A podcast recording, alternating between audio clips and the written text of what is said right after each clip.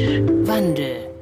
Der neue Wissenschaftspodcast der Funke Mediengruppe mit dem Helmholtz Zentrum Herion. Hallo, schön, dass ihr eingeschaltet habt, liebe ZuhörerInnen, zu einer neuen Folge Klima, Mensch und Wandel. Eine neue Folge und ein neuer Aspekt in Sachen Klimawandel, den wir euch heute näher bringen wollen. Und Klimawandel ist ja immer so ein Thema, das häufig Emotionen weckt. Aber ich finde, heute reden wir über was, was definitiv emotional ist, zumindest aus meiner Sicht. Heute geht es um Plastik im Meer, also den Meeresmüll. Ich bin Jan Scharpenberg, Verbraucherjournalist und auch heute will ich von unserem Gast erfahren, was gibt es an Tipps, was können wir alle zusammen unternehmen, um den Müll aus den Meeren herauszubekommen, beziehungsweise dafür zu sorgen, dass er gar nicht erst reinkommt. Und mit mir ist heute auch wieder zusammen am Mikro mein Partner und Kollege Christoph. Und auch ein herzliches Willkommen von mir. Ich bin Christoph Wörle, Wissenschaftsredakteur beim Helmholtz Zentrum Herion. Unsere Wissenschaftlerinnen und Wissenschaftler forschen zum Klima, zu den Küsten und zu Technologien für Mensch und Umwelt. Wir wollen damit helfen, Lösungen zu finden, dass die Welt nachhaltiger mit ihren Ressourcen umgeht. Und in dem Podcast hier möchte ich Wissenschaft begreifbar machen und den Menschen hinter der Forschung kennenlernen. Ja, zum Thema. Die Weltmeere sind voller Plastikmüll und ihr da draußen habt jetzt bestimmt auch Bilder bei dem Thema im Kopf. Ich habe da immer die Meeresschildkröte vor Augen, die eine Plastiktüte frisst, weil sie die für eine Qualle hält. Und obwohl ich da jetzt kein besonderes Verhältnis zu Meeresschildkröten habe, ist das definitiv schon was bei mir, so eine Pervertierung, die mich sauer macht. Und äh, was hast du da für Bilder im Kopf, Christoph? Ich erinnere mich gut, dass ich als Journalist früher immer in Südamerika unterwegs war und da war ich einmal in Brasilien auf einer richtigen Trauminsel und ähm, der Traum war ziemlich schnell beendet. Ähm, ich war mit dem Fotografen zusammen auf einer Müllkippe. Wir haben eine Reportage gemacht über Menschen, die auf der Müllkippe leben, was an sich schon deprimierend war und noch deprimierender war dann dass zusätzlich der ganze Müll ins Meer geschmissen wurde, das ganze Plastik und alles. Und äh, das hat mich echt runtergezogen damals. Ja, und das ist jetzt, du sagst es sehen, das ist jetzt nur der Plastikmüll, den wir sehen. Da kommt ja auch noch das ganze Mikroplastik dazu. Aber wie das jetzt alles mit dem Klimawandel zusammenhängt, das kann uns unser heutiger Gast ganz genau erklären. Wir haben wie immer einen spannenden Kopf aus der Wissenschaft hier und deswegen dürfen wir heute ganz herzlich die Herion Küstenforscherin Dr. Nicoletta Belou begrüßen. Herzlich willkommen, Nicoletta. Ja, hallo Christoph, hallo Jan, danke für die Einladung und freut mich, heute mit euch über das Thema Meeresmüll sprechen zu können. Das ist schön. Erzähl doch erstmal, wie ist das denn bei dir? Ist das für dich auch so ein emotionales Thema oder bist du eher der Typ wissenschaftliche Distanz? Naja, ich denke, man braucht einfach eine gute Balance. Auf der einen Seite eben das wissenschaftliche Expertise, also die Expertise, diesen Auge zu haben und gleichzeitig braucht man schon Leidenschaft dabei und eine Relation zum Thema. Und du bist ja nicht irgendeine Expertin für das Thema Müll im Meer. Du hast dich sehr intensiv damit beschäftigt, 200 Methoden rund angeschaut äh, und teilweise auch verglichen, wie man den Müll reinigen kann. Ähm, davon, was das für eine schwierige Aufgabe auch ist, werden wir hier noch hören. Erklär uns aber doch bitte zuerst, wie du zu dem Thema gekommen bist, Meeresmüll. Ja, tatsächlich zum Thema Meeresmüllmethoden gibt es sehr wenig Informationen. Ich selbst habe mit dem Thema angefangen vor circa fünf Jahren. Da war die Problematik damals schon bekannt mit dem Meeresmüll, allerdings weniger, was für Methoden angewandt werden. Ja, und so entstand die Idee eines EU-Projektes mit Schwerpunkt Methoden gegen Meeresmüll und Anwendung. Und es wurde dann bei der EU erfolgreich eingereicht. Ja, und dann habe ich es koordiniert. Damals arbeitete ich allerdings noch in Griechenland. Griechenland, ist das eigentlich, hast du dann noch so, wenn du, du stammst ja auch daher, ähm, eine besondere Beziehung zum Meer als Griechen? Ja, ich würde mal sagen schon. Also wenn man in Griechenland wohnt, hat man eigentlich einen viel direkteren Kontakt zum Meer. Also wenn man sich überlegt, dass es über 14.000 Kilometer Küste hat man in Griechenland fast 266 Inseln, die bewohnt sind. Ähm, das hat man einfach Meer, Wasser, Küste, das ist einfach äh, ja alltäglich präsent. Das ist so ein Lebensinhalt, ne? Wie, aber Plastikvermüllung dort, wie, wie präsent ist das denn? Ist das da sehr schlimm oder gibt es da Unterschiede? Mm, es ist unterschiedlich, allerdings im Mittelmeer, also und seine Küstensysteme weiß man, dass die eigentlich stark äh, bedroht sind, also durch die anthropogenen Belastungen, die man hat. Und eben die Anhäufung von Meeresmüll ist eines der größten äh, Punkte. Und das ist eben durch verschiedene menschlichen Aktivitäten zu verdanken, also Tourismus, und ja, Mittelmeer ist ja eines der weltführenden Reiseziele und da kann man sich ja denken, dass es saisonalen Anstieg eben gibt durch Abfallerzeugung. Jetzt hoffe ich, ich spreche es richtig aus. Ich bin gerade äh, über den Begriff gestolpert. Vielleicht, was ist eine anthropogene Belastung? Anthropos kommt aus dem Griechischen, das heißt menschlich. Ah, Menschliche also die, Belastung. Den Mensch verursachten mhm. Plastikmüll. Genau. Ja? Ah, okay, wunderbar. In den Ozeanen schwimmen ja auch ganze Inseln aus Müll. Ich habe früher beim National Geographic als Redakteur gearbeitet und da hatten wir einmal einen Artikel im Heft, dass es im Pazifik eine Müllfläche gibt, die vierfach die Größe von Deutschland hat. Ist sowas normal? Sind das wirklich schon die Dimensionen, von denen wir gerade sprechen? Also im Ozean kann das schon vorkommen, in äh, kleineren Meeren wie die Ostsee oder dem Mittelmeer dann dementsprechend nicht. Nein. Also der Great Pacific Garbage Patch, also dieser große pazifische Müllberg, das ist ja eine Ansammlung von Meeresmüll. Das wird ja wie so ein Trash Vortex äh, auch bezeichnet, weil er eigentlich aus zwei verschiedenen Ansammlungen von Müll eben besteht. Da gibt es einfach so eine Konvergenzzone, wo sich warmes und ähm, kühles Wasser aufeinander trifft und so sammelt sich äh, eben das Meeresmüll an dieser Stelle. Da entsteht auch ein Strudel, oder? Ja. Genau, Vortex, genau, Strudel, ja. Also, aber Klimawandel ist ja auch immer ein Thema der Wechselwirkung. Wenn wir jetzt da so ein Müll, Müll, riesige Müllinsel haben und was da eben so an Millionen von Tonnen im Meer unterwegs ist, das ist jetzt schon drin. Wie wirkt sich das denn umgekehrt aus? Also in diesem Jahr gab es ja eine sehr interessante Studie eben mit dem Titel Meeresmüll und Klimawandel, untrennbar verbundene verbundene Bedrohungen für die Weltmeere. Und in dieser wird halt hingewiesen, dass Kunststoffe aus fossilen Brennstoffen, direkte Emissionen von Treibhausgasen ähm, sind und daher ein wichtiger Faktor für den Klimawandel. Und hinzu äh, kommen einfach die Auswirkungen von Kunststoffen als Veränderung wichtiger Arten und Lebensräume in Küsten- und Meeresumgebungen. Also Abfälle im Meer gelten halt so eine Form als Multiplikatoren, die zusammen mit anderen Stressfaktoren wie dem Klimawandel weitaus größere Schäden verursachen, als wenn sie eben isoliert auftreten würden. Kannst du uns das nochmal verdeutlichen? Wie kommt es, dass durch den Plastikmüll Ökosysteme im Meer geschädigt werden? Also es ist einfach ein, ein Schadstoff und äh, der beeinflusst sowohl halt das Habitat wie auch eben die Lebewesen in diesem Ökosystem. Tiere verenden, Nahrungsketten werden durchbrochen, dadurch schrumpfen die Ökosysteme und die Meere nehmen weniger CO2 auf. Das ist ein Teufelskreislauf. Also ich nehme nehm mal an, Christoph, dass du mit diesem äh, Teufelskreislauf auf die maritime Kohlenstoffpumpe äh, anspielst, die wir ja in den Recherchen immer wieder gesehen haben. Das erkläre ich vielleicht mal kurz den Zuhörerinnen von uns, die das nicht kennen, ähm, mal der Versuch ganz simpel zusammenzufassen.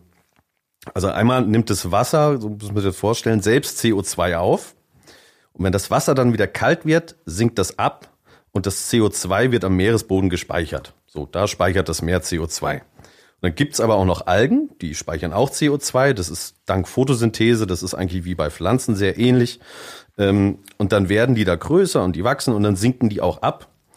Und wenn jetzt das Wasser wegen des Klimawandels wärmer wird, dann gerät dieser Mechanismus der Kohlenstoffpumpe aus dem Gleichgewicht und das Meer speichert weniger CO2. Ja, genau. Und ähm, Nicoletta, jetzt wissen wir, wie der Müll im Meer Tieren schadet, Pflanzen schadet. Er schadet aber auch uns gesundheitlich.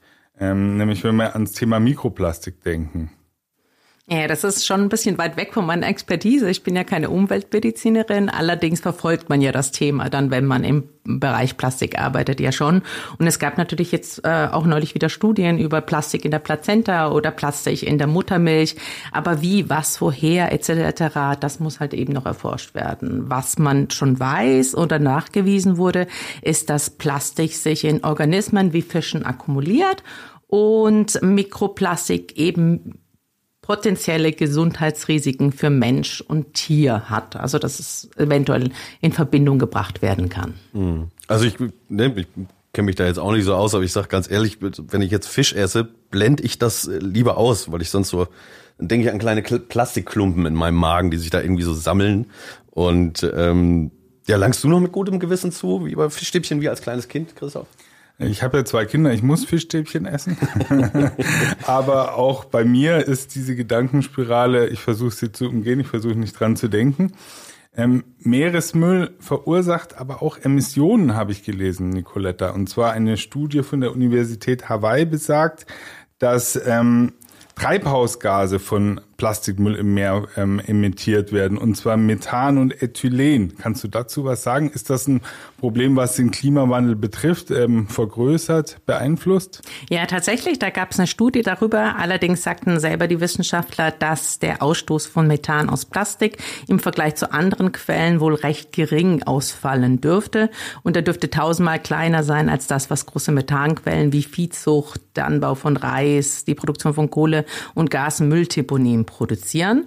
Untersuchen sollte man es dennoch weiter. Das ist eine interessante Erkenntnis, die da die äh, Kollegen gefunden haben. Und wir müssen einfach was verstehen, verstehen, was mit diesem Plastik im Meer passiert und was die Wirkungen einfach sind.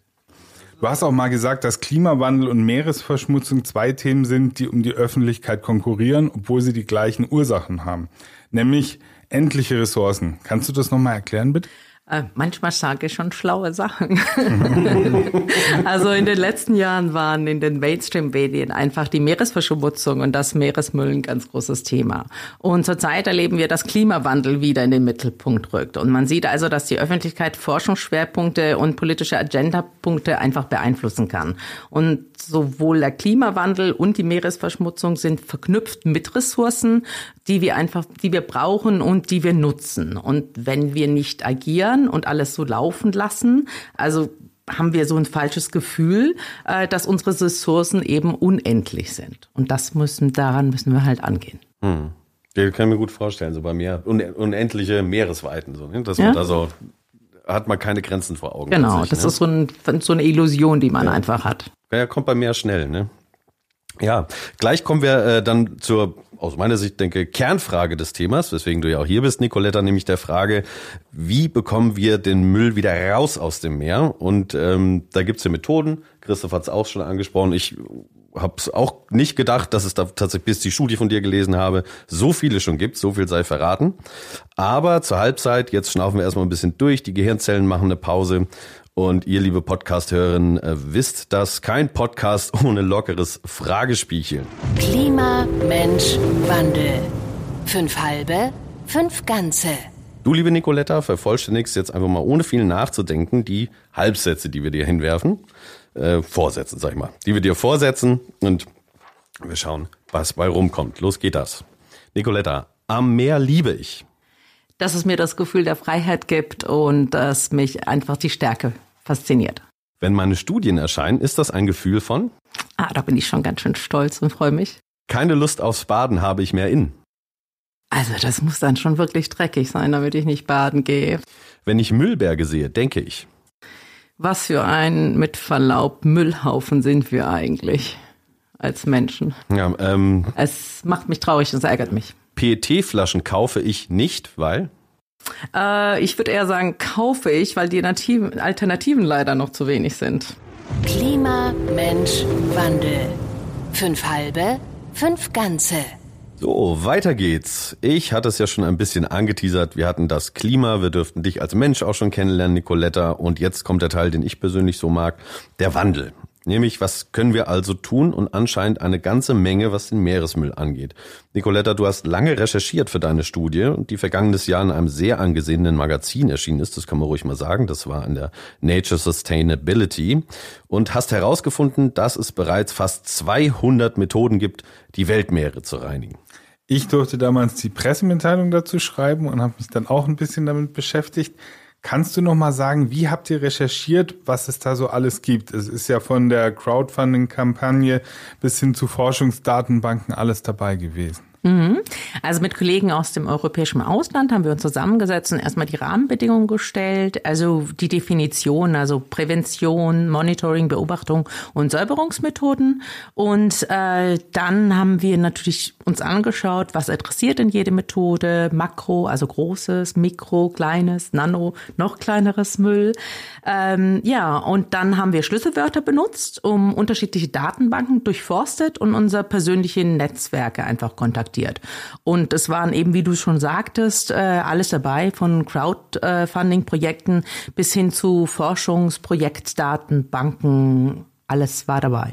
Kann man sagen, wie sich die ähm, Methoden ordnen lassen? Also es gibt ja zum Beispiel auf hoher See, in Küstennähe, Tiefsee Ähm, kannst du ein bisschen sagen, was so die unterschiedlichen Methoden ausmacht, wie mhm. sie sich ordnen lassen? Ja, also es gibt einmal, was ich am vorhin eben erwähnte, die ähm, Definition, wo es angewandt, also wie es angewandt wird, zur Prävention, Beobachtung oder äh, zur Säuberung und dann eben, wo es angewandt wird. Also Küstenbereich, Flüsse, Flussmündungen, äh, offene See, in der Wassersäule, am, am Boden. Ähm, ja, und dann natürlich auch, ob es eine passive Methode ist oder eine aktive, ob man eben die menschliche Komponente dazu braucht, damit das genutzt wird. Und welche Methode per se genutzt ähm, wird, wo, äh, hat natürlich auch was damit zu tun, mit was für eine Methode dann angewandt wird. Hast du denn sowas wie eine Lieblingsmethode? Ja, also eine, ich fand ich sehr interessant, weil sie ähm, Roboter und Solarenergie benutzt hat und äh, Artificial Intelligence. Ähm, Künstliche Intelligenz. Dankeschön. Äh, und da war es einfach so, dass es die genutzt hat, um eine Karte zu zeichnen, besser zu zeichnen ähm, am Strand, um so die Carreta-Geräte Brutplätze zu umgehen. Könntest du das nochmal erklären? Das geht ja um Schildkröten, oder? Ja, genau, das geht um Schildkröten. Und die Methode, das ist ein Roboter, der geht an den, an den Stränden entlang und hat eigentlich eine Karte schon in sich und merkt einfach, wo das, wo das Hindernis ist. Und das merkt er sich bei der nächsten Säuberung. Das hat er dann einfach schon drin. Also das Hindernis für die Schildkrötenbabys, wenn sie schlüpfen, damit sie ins Meer kommen. Habe ich das richtig mhm. verstanden? Genau, man stellt ja, wenn eben die Brutzeit ist, so Schutzbarrieren äh, einfach mhm. auf und die kann sich der Roboter Roboter dann einfach merken. Und bei der nächsten Säuberung stoßt er erst da gar nicht mal an. Ah, der, also der äh, Roboter säubert den Strand und merkt, dass wie so ein Staubsaugerroboter da ist ein Hindernis von den Brutplätzen. Genau. Die mache ich nicht kaputt, da kann ich jetzt drum rumfahren und genau. so kriegt er den effizient immer sauberer, den Strand. Super, danke. Ah, okay, ist ein Strandstaubsauger für, mit Schildkrötenschutz. Ja. Super.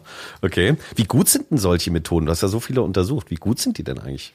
Naja, gut. Äh, was heißt dann eigentlich gut? Also heißt gut effizient, heißt gut preiswert oder heißt gut überall anwendbar? Also eine Bewertung dieser einzelnen und im Gesamtkontext haben wir eben nicht durchgeführt. Wir weisen eben aber darauf hin, dass dies ein wichtiger Aspekt ist und welche Kriterien, Entschuldigung, in Betracht gezogen werden müssten, um eben die Definition gut zu geben. Jetzt kriegen wir es nicht hin, dass du die Methoden rankst, weil du das auch in der Studie absolut nicht wolltest. Aber gib uns trotzdem ein bisschen Futter. Erzähl mal.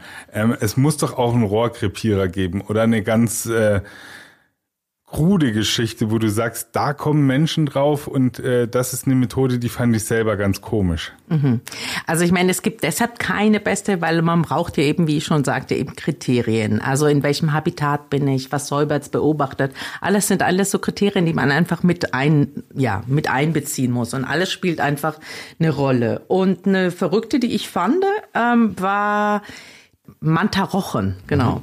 Das mimikt einfach äh, die, den, Manta, den Mantarochen.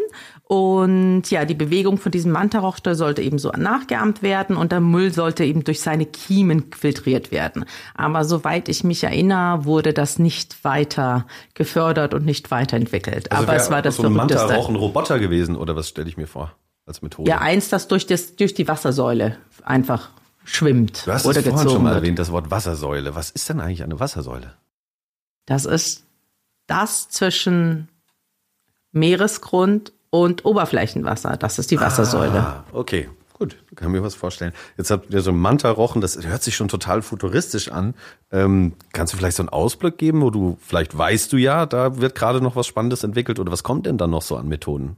Also eigentlich ist alles spannend und äh, ja, ich denke, das, was ich am spannendsten finde oder am interessantesten finde, ist die Kombination von diesen unterschiedlichen Typen. Also, dass man sowohl Roboter wie auch Schiff, wie auch Filtration oder künstliche Intelligenz hat, aber auch, dass man unterschiedliche Funktionen miteinander verbindet. Also eine Methode, die sowohl Prävention eben hat, wie auch äh, Säuberung. Also ja, Methoden, die man auch, auch landeinwärts einsetzen kann, zum Beispiel in der Wasserkanalisation oder eben am Abfluss oder bis hin eben zur Waschmaschine. Aber so die letzteren Methoden haben wir in unserer Studie eigentlich nicht mit einbezogen. Ja, da kommt noch irgendwas.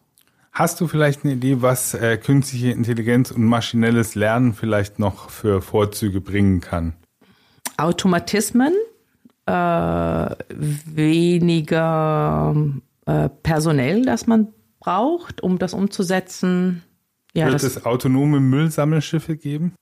könnte es denken, aber bestimmt nicht auf hoher See. Also es gibt ja schon die Aquadrohne. Also die sind, äh, das kann man in so kleinen äh, ja, Gewässern, äh, Seen ja schon benutzen. Also die sind ja autonom. Aber Ho hohe See ist zu kompliziert, zu, okay. Aber das ist noch nicht vorstellbar zumindest. Aber, jetzt hast du auch schon Personeneinsatz, fand ich übrigens sehr spannend. Scheint, ist Personeneinsatz für sowas, ist das hoch? Also was heißt für sowas so? Ist, ist ja, es scheint eine gewaltige Aufgabe zu sein. Und wir fragen uns ja auch immer an dieser Stelle, was können wir, was müssen wir tun, äh, um da was zu bewirken? Und dann natürlich gleich die Frage, ist der Personeneinsatz zur Säuberung der Meere so groß, dass man da jetzt schon sagen muss, wir sollten mal gucken, dass wir ja, das mit weniger Menschen hinkriegen. Mhm. Also du meinst den privaten oder jetzt äh, auf den auf den Methoden jetzt selber? Auf, auf den Methoden jetzt selber. Nicht also, jetzt sag, ich mhm. will ich will das Meer säubern, wir wollen das Meer säubern und dann sagst du, du ich habe mir das genau angeschaut. Dafür brauchen wir ganz schön viele Menschen, die das machen. Mhm. Also es kommt auf die Methode natürlich an und auf das Habitat. Also äh, wirklich, das ist ganz unterschiedlich und man müsste sich dann natürlich auch die Kosten anschauen, weil Menschen heißt ja äh, Kosten. Mhm. Und das ist ja einer der zentralen Punkte, äh, ob dann eine Methode dann hier angewandt wird oder nicht. Also der Kostenpunkt. Mhm. Was ich sehr spannend finde bei deiner Forschung, dass sie ja auch Lösungsansätze mit anschieben kann. Ähm, umso unbegreiflicher ist mir, dass es fast keine Methode gibt, die politisch wirklich umfassend umgesetzt wurde. Also keine der von dir gelisteten Methoden. Das war wirklich spannend. So viele Methoden und kaum eine wird umgesetzt, ja. Woran liegt das? Also warum ist der Wille offenbar nicht da oder das Können? Also es gibt Methoden, die werden genutzt und die sind ja schon in einem hohen Technological Readiness Level, das heißt in einem, einer Ebene, die einfach in der Vermarktung eben schon sind, also die werden verkauft und aber im Vergleich zu der Anzahl und der Grö also der Anzahl der Methoden, die es hat, sind das natürlich sehr, sehr wenige und da kann man ein bisschen hinter die Kulissen schauen und sehen, ja, manche haben halt eine sehr gute Marktstrategie und könnten eine sehr gute Sichtbarkeit erlangen, aber andere eben haben vielleicht eine bessere Methoden, Methodik, aber hink, hinken ein bisschen in der Marktstrategie hinterher. Man muss ja auch aber auch den Markt dafür haben. Also man muss ja auch einen Abnehmer haben für solche Produkte. Also wer kauft mein Produkt? Wer ist zuständig für die Prävention, für die Beobachtung, für das Säubern? Das fehlt einfach äh, die Definition. Ja, und dann denke ich, das ist einer der Gründe, weshalb es so ein bisschen unbegreiflich, mhm. für uns unbegreiflich mhm. ist, aber wenn man dahinter guckt, was für die Gründe sind, wieso es eigentlich begreiflich ist, dass solche Methoden nicht weiter ja, ausgebaut oder ja, entwickelt wurden. Und glaubst du, das ändert sich langsam? Wird das besser? Ich denke, dass äh, da müssen ganz schön viele Akteure zusammentreten äh, und äh, wirklich sich bewusst machen, dass wir schon Meeresmüll in unserem, ja, Müll in unseren Meeren schon haben und das weiterhin sich ansammeln wird, solange wir eben Müll produzieren und nichts daran ändern. Und bis wir zu dieser Änderung kommen, wird es eben diese Ansammlung geben. Mhm. Deshalb die, müssen wir was machen. Ja, ja, ich fand das jetzt sehr, wenn ich dir zuhöre, fand ich das sehr interessant, dass du ja auch immer wieder sagst, Kosten ist ein zentraler Standpunkt, äh, zentraler Punkt, äh, warum da was gemacht wird und was nicht. Äh, die Marktsituation, die fortgeführt, fortgefunden wird, vorgefunden wird, meine Güte, Jan, heute ist aber. Ähm, plus Marketing selbst der Methoden. Da müssen auch Leute müssen diese Methoden vermarkten. Und jetzt sage ich mal ganz einfach Marketing. Ich denke mir, wir haben die Ernährung, wir haben Touristik, äh, Kosten, die man einsparen kann, weil der Müll verursacht ja auch Kosten. Und dann stelle ich mir jetzt einfach wirtschaftlich mal vor, dass ich mit einem sauberen Meer doch eigentlich viel mehr verdienen lassen müsste als mit einem dreckigen. Oder ist das nicht so, wenn du jetzt die Blick auf die Kosten und wird da nicht tatsächlich Geld auf lange Sicht tatsächlich verbrannt, indem man da nichts unternimmt oder wenig unternimmt? Mhm. Also es gibt ja schon Reports darüber, also Berichte darüber, die das eigentlich zeigen, was mhm. wir denn, ähm, was für wirtschaftliche Kosten eben so eine Plastikverschmutzung hat. Also in so einem äh, UN, United Nations Report 2018 mhm. wurde darauf hingewiesen, dass die Kosten der Plastikverschmutzung der Meere im Hinblick auf die Auswirkungen zum Beispiel auf den Tourismus oder die Fischerei oder Aquakultur sowie andere Kosten einfach zum Beispiel für Säuberungsmaßnahmen weltweit auf sechs bis 19 Milliarden US-Dollar geschätzt wurden. Äh, 19 Milliarden im Jahr oder jetzt einfach, das hat es schon verursacht? Im Jahr wurde das jetzt betitelt, dann später, 2022, ah. in der veröffentlichten Studie, ähm, wurde es hochgerechnet, dass das äh, im Jahr, also 2015 waren es 18,3 Milliarden tatsächlich und 2020 belaufen sich auf 21,3 Milliarden. Und das sind vermeidbare Kosten. Also auf globaler Sicht natürlich, ja. Hm. Jetzt ist die UN, da sitzen auch viele Politiker drin, die, jetzt wissen die sogar von diesen enormen Kosten und, und den Auswirkungen. Und dann kommt natürlich wieder die Frage, sind, sind Politiker eigentlich die schlechtesten Meeresbeschützer? Ui, Ui. Ui. Wie, viel Kontakt hast, wie viel Kontakt hast du denn mit Politikern? Hier in Deutschland sehr wenig. Okay. Ja, okay. Oder noch sehr wenig?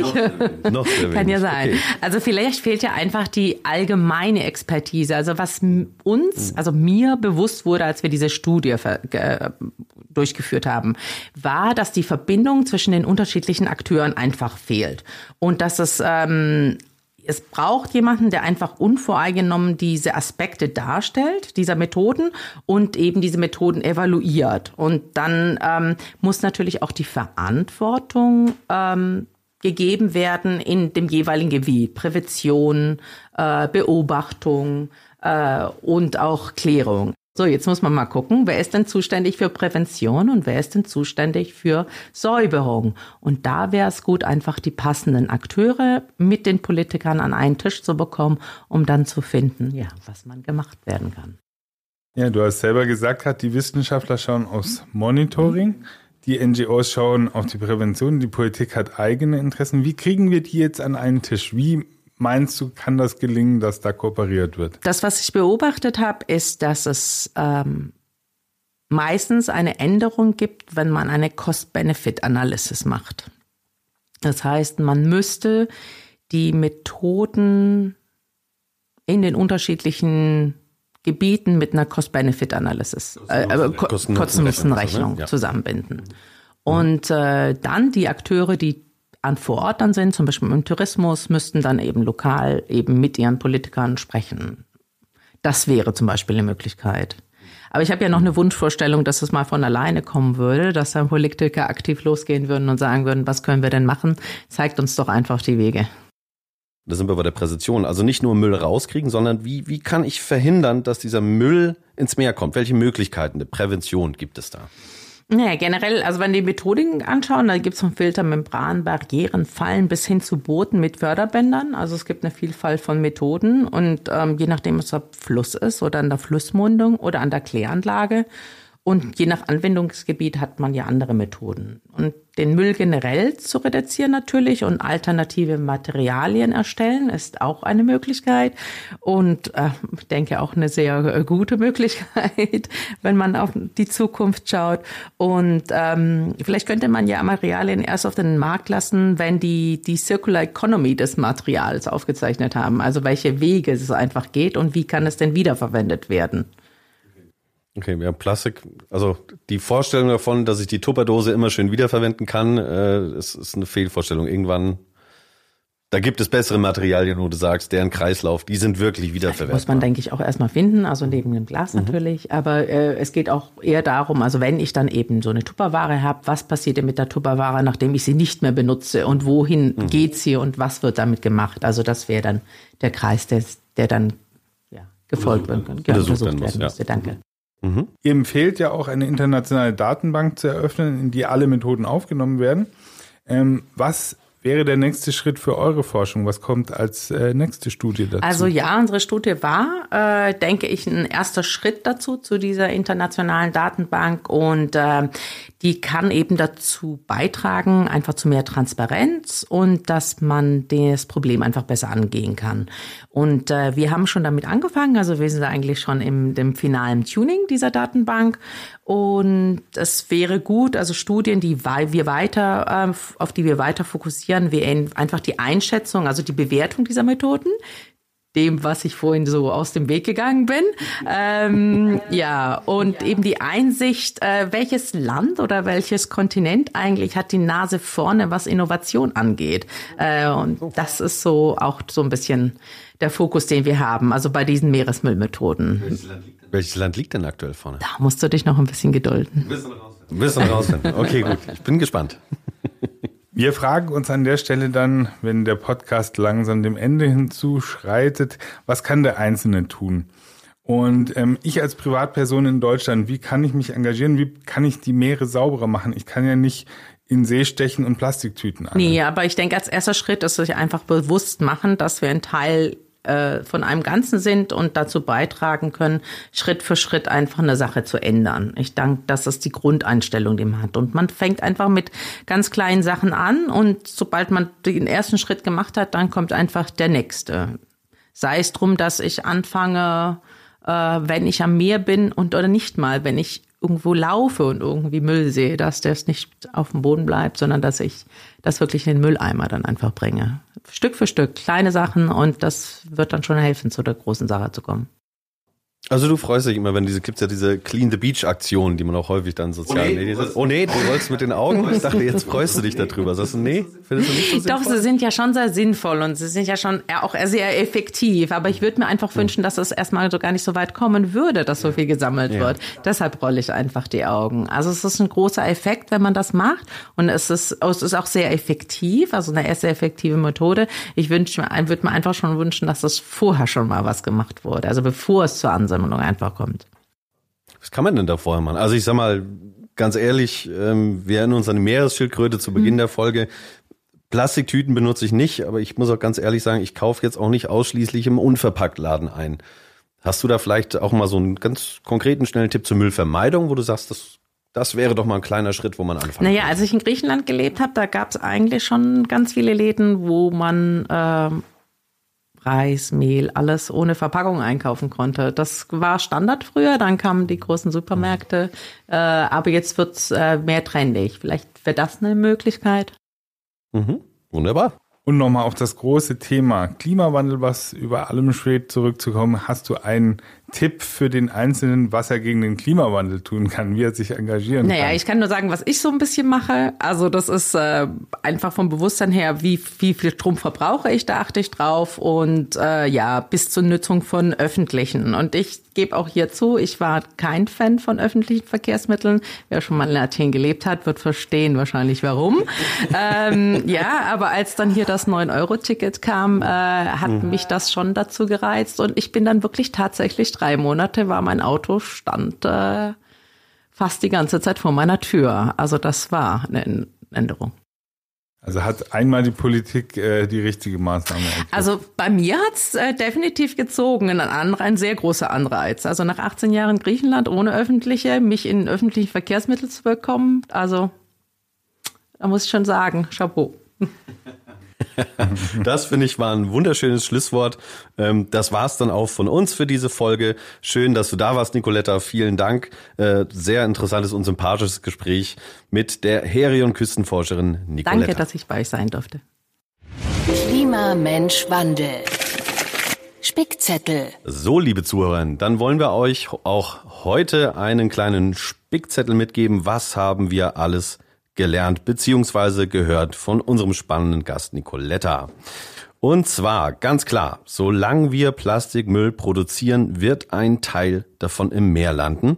Es gibt jede Menge Methoden, den wieder rauszubekommen, manche mehr oder manche weniger kurios, aber warum davon noch nicht so viel umgesetzt wird, liegt auch an einer Kosten-Nutzen-Rechnung und an einem fehlenden Bewusstsein für Zusammenarbeit unterschiedlicher Akteure.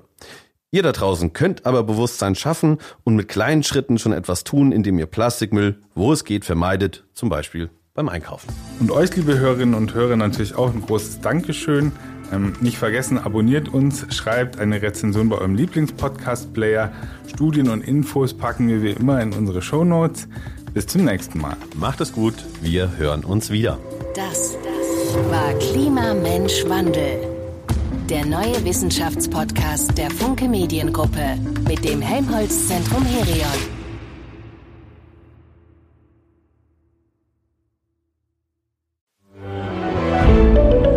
Ein Podcast von Funke.